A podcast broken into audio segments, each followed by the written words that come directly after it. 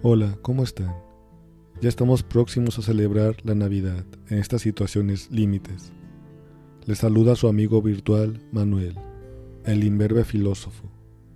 El día de hoy terminamos nuestra reflexión en compañía de Platón, a través de la lectura de su obra célebre La República. Terminamos la lectura del libro 10, mas no así la cuarentena. Pero sí que encontramos pretextos para seguir haciendo filosofía siempre en su agradable compañía. Como siempre, podemos tomarnos un café juntos en el lugar y tiempo de su preferencia, en Spotify, en Apple, en Google, en las principales plataformas pueden unirse a la mesa y platicar sobre cómo la filosofía incide en nuestras vidas. Pónganse cómodos y sean bienvenidas y bienvenidos.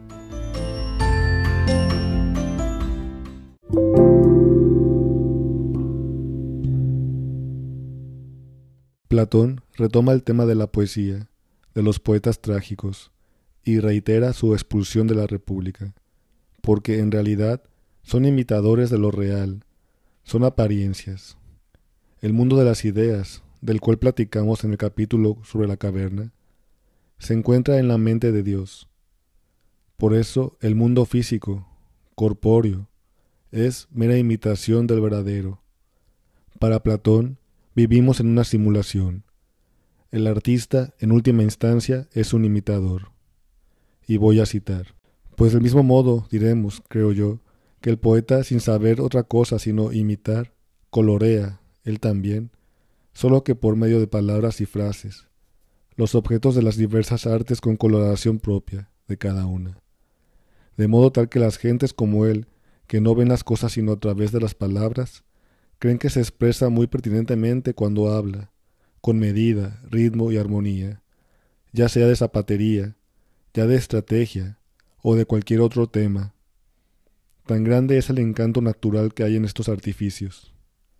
Pero si despojamos las obras poéticas de su musicalidad y colorido, y las dejamos reducidas a su simple expresión, creo que sabes bien la figura que hacen. Por ti mismo lo habrás observado alguna vez. ¿No es verdad que se parecen, pregunté, a esos rostros jóvenes pero sin belleza, que no ofrecen ya el mismo aspecto cuando les pasa la flor de la edad? Fin de cita. Platón, a partir de su reflexión sobre la imitación, analizará dos partes del hombre, una racional, que obedece la ley, y la irracional, basada en la apariencia y en cierta medida en la imitación. Y vuelvo a citar. Sería esta, dijo, la manera más acertada de enfrentarse con la fortuna. Por consiguiente, decimos, es la mejor parte de nosotros, la que consiente en seguir los preceptos de la razón. Evidente.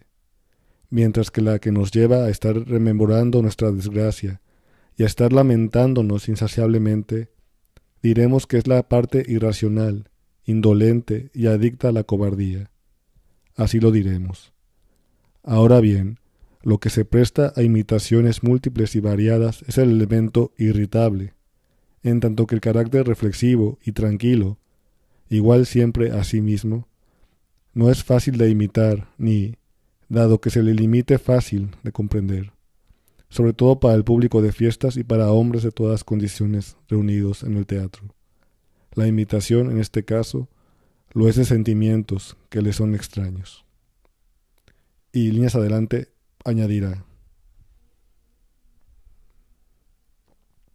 Razón tenemos, por tanto, en censurarle y en ponerle en parangón con el pintor, ya que, en efecto, se le asemeja en la producción de obras de escaso valor cuando se le compara con la verdad, y también se le asemeja porque su trato lo tiene con, no con la parte mejor del alma, sino con aquella otra que a sí mismo vale bien poco y así estuvimos en lo justo al no recibirle en la ciudad, que ha de regirse por buenas leyes, por ser él quien despierta, nutre y fortifica aquel elemento del alma, y al proceder así destruye al principio racional, no de otro modo que el traidor a su ciudad al dar en esta el poder a los malhechores y suprimir a los hombres de bien. De la propia suerte diremos, implanta el mal gobierno en la propia alma de cada uno, complaciendo a la parte irracional, que no es capaz de distinguir lo grande de lo pequeño, sino de las mismas cosas, ya por grandes, ya por pequeñas, forjándose así meras apariencias, alejadas por completo de la verdad. Termino cita. La poesía, al ser imitación, corrompe a los hombres. Para Platón. Incluso a los hombres de bien. Esta es la preocupación principal por parte de nuestro filósofo. De los peligros de este arte. Hay un desorden en las emociones, un cierto descontrol por así decirlo. La parte racional del alma pierde el control y mesura cuando contempla los espectáculos poéticos o trágicos. Y voy a, decir, voy a citar a Platón otra vez. Pues en lo que concierne a los placeres del amor, a la cólera y a todas las pasiones del alma, ya penosas, ya placenteras, y que acompañan, según decimos, a cada uno de nuestros actos, ¿no produce en nosotros los mismos efectos la imitación poética? Riega y nutre, en efecto, todo esto que era menester dejar seco, y erige en gobernante de nosotros lo que había de ser gobernado para hacernos mejores, y más felices, y no peores y más miserables. Termino cita. Sentado esto, Platón en boca de Sócrates va a examinar los beneficios de seguir el camino de la justicia, el camino de la virtud. Para ello, se va a encaminar en dar pruebas de la inmortalidad del alma. Estas pruebas son distintas de las que da en el diálogo del Fedón. Les recomiendo leer también ese diálogo para encontrar argumentos más sólidos que los dados en el libro 10. Platón va a explicar la inmortalidad mediante la idea de bien y de mal. Como explica Gómez Robledo, el, traductor de esta obra de Platón, si el alma pereciera con el cuerpo enfermo, también un cuerpo sano moriría a causa de un alma corrupta, pero ni el cuerpo ni el alma mueren por algo ajeno a ellos, sino que por poseer el principio de corrupción en sí mismos, si es que eso pasa en el alma, Platón dirá.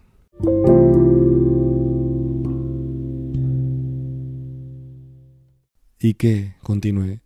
¿No hay en el alma algo que la vuelve mala? Desde luego que sí, respondió. Todo lo que hace poco mencionábamos. La injusticia, la incontinencia, la cobardía y la ignorancia. Pero alguno de estos vicios la disuelve y destruye. Y considera que no caemos en el error de pensar que el hombre, injusto e insensato, cuando se le sorprende en la comisión de un delito, perece entonces por efecto de, la injusticia, que es el vicio de su alma.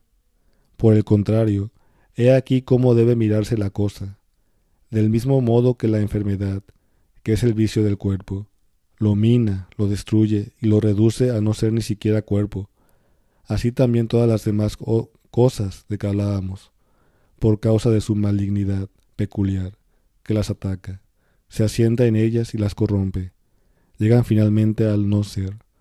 ¿O no es así? Sí. Adelante, pues, y aplica el mismo método en el caso del alma.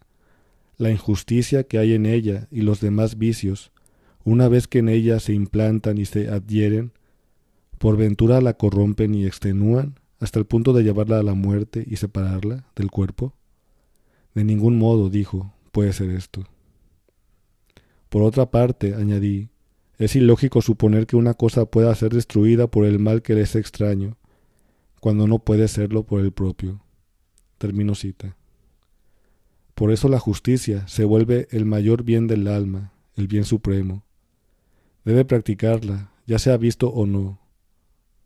Sea que te vean practicarla o no practicarla, debes hacerla, por el bien del alma. Está en la esencia del alma hacer el bien, ser justa, porque recordemos que la justicia es hacer lo que le corresponde, sin entrometerse en asuntos ajenos. La injusticia es ajena al alma, por eso debemos desterrarla de ella. Debemos desterrar la injusticia de ella también. Y cito. De este modo proseguí.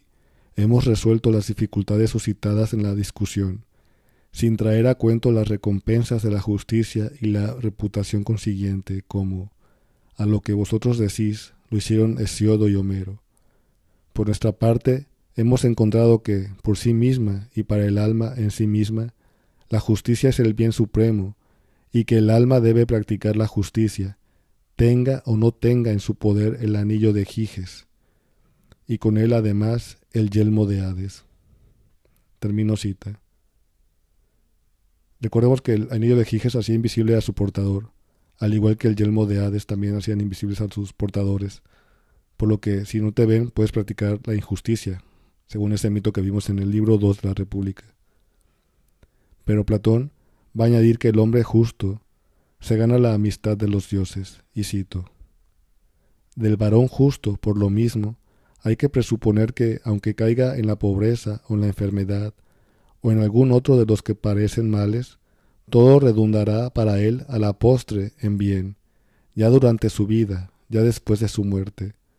De los dioses por lo menos por lo menos no será olvidado jamás todo aquel cuyo empeño ha sido el de hacerse justo y asemejarse a Dios, mediante la práctica de la virtud hasta donde es posible para un hombre. Termino cita. Para explicar el castigo o el premio de las almas justas e injustas después de la muerte, Platón se, vale del mito de Er.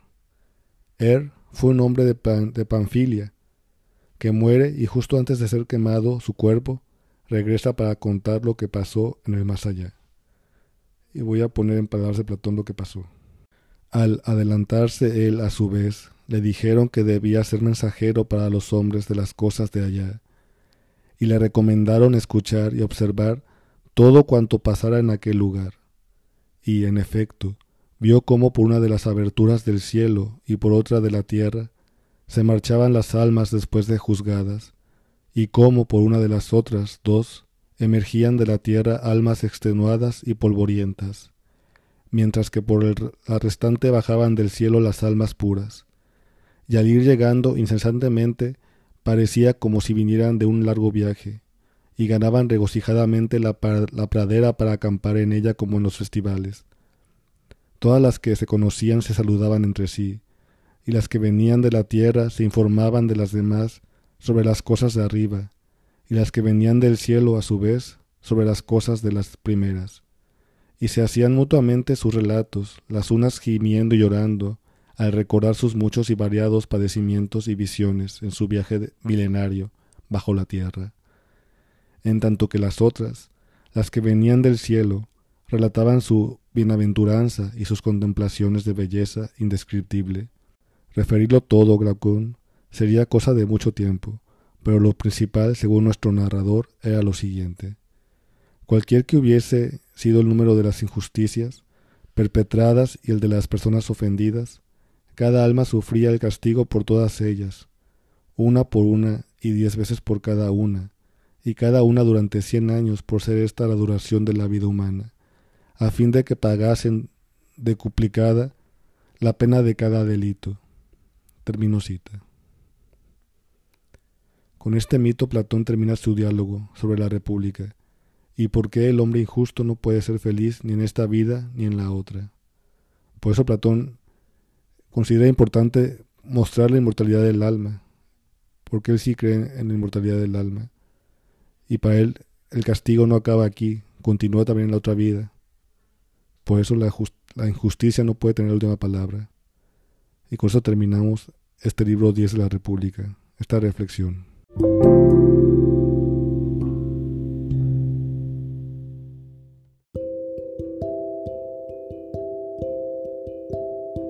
Gracias por acompañarme en esta reflexión filosófica sobre la República de Platón. Les recuerdo que podemos continuar la conversación en mis redes sociales, en Twitter e Instagram. Me ubican como arroba filósofo También en los blogs de este programa que los dejaré en las notas del episodio.